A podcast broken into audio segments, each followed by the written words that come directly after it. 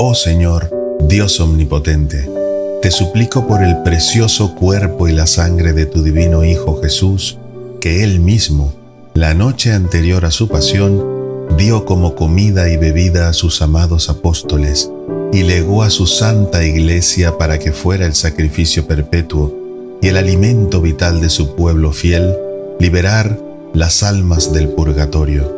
sobre todo las almas que más se consagraron a tu ministerio de amor infinito, para que puedan alabarte junto con tu divino Hijo y el Santo Espíritu en tu gloria por siempre. Amén.